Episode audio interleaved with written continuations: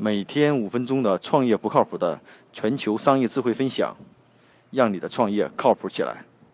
大家好，我是创业不靠谱的 Michael，今天继续跟大家分享一个呃创业的案例啊，这是也是最近报道的一家获得了一千四百万美元 B 轮融资，叫异乡好居。它主打是用科技的方式来改变留学生租房。嗯，其实简单的业务逻辑就是帮助中国的留学生在海外进行租房和买房。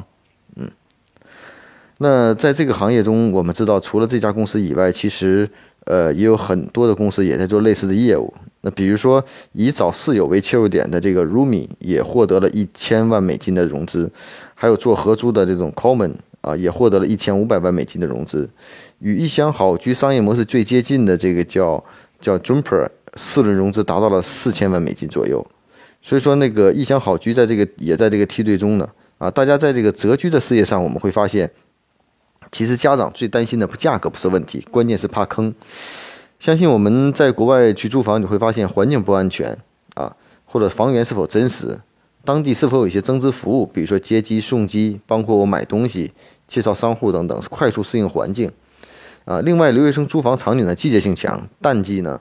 呃怎么样？旺季怎么样？对不对？所以说，在这样的一个平台上。真正做了一个海外留学的这个租房的这个平台，并不是说是我拥有了多少这种房间数做信息匹配而已，而是要通过一些数据的一些服务，帮助不同的人，啊，帮助不同的用户解决他们不同的问题，啊，比如说一厢好居的据一厢好居的这个 CTO 来说，一厢好居呢，呃，也会利用不同维度的大数据的报告，配种不同的岗位。比如说，在线下有这个叫小蜜蜂的团队来帮助去当地人去解决落地的服务。那除此之外呢，还训练机器人客服自动回答和识别回复问题啊，然后供应链的这个空租机上等数据，加强对房屋的管理啊，比如淡季的时候房屋该怎么做啊，怎么预测，怎么分析。所以说呢，可以看到一厢好居这样的款的 A P P 呢，它是整合了各项服务。啊，不仅仅单纯的是一种信息的提供，并且与产业链呢服务商的合作的延伸啊。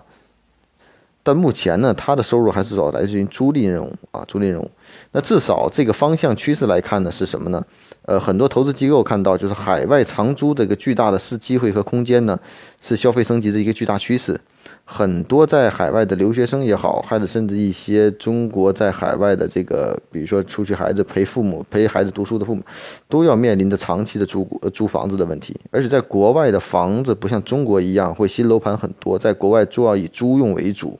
所以说呢，完全可以通过一个切入点变成一个全球的人的一个租赁的长期的租赁的平台，啊，这是这个投资人对这个一厢好居的这样一个判断。但目前做这个租房的平台，大家已经摆脱了原有的只提供信息服务这样简单的方式，一样配合线上线下各种服务，甚至基于数据分析帮助用户快速决策，啊，这是现在所有项目的一个通用性啊。那所以呢，今天跟大家分享这样的案例，不是说这家公司到底融了多少钱，而是第一个这个方向和趋势。这是一个很细分的市场，但是呢，却有一个巨大的潜力的空间。另外一块就是，目前所有的创业的项目的产品已经摆脱了 Web 一点零、二点零甚至三点零时代，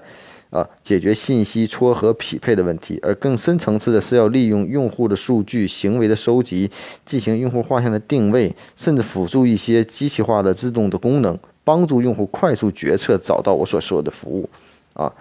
用户选择服务来说，已经不再是选择完服务自己去决策，而是帮助辅助决策，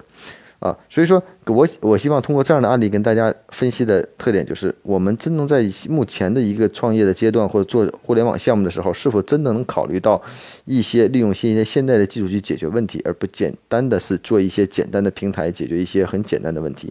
我们拼的不一定是运营，可能最后拼的是数据，拼的是我们的这种系统的这种协同性和服务性啊。所以呢，希望这样的案例呢，也给大家带来一些启发。嗯，好，谢谢。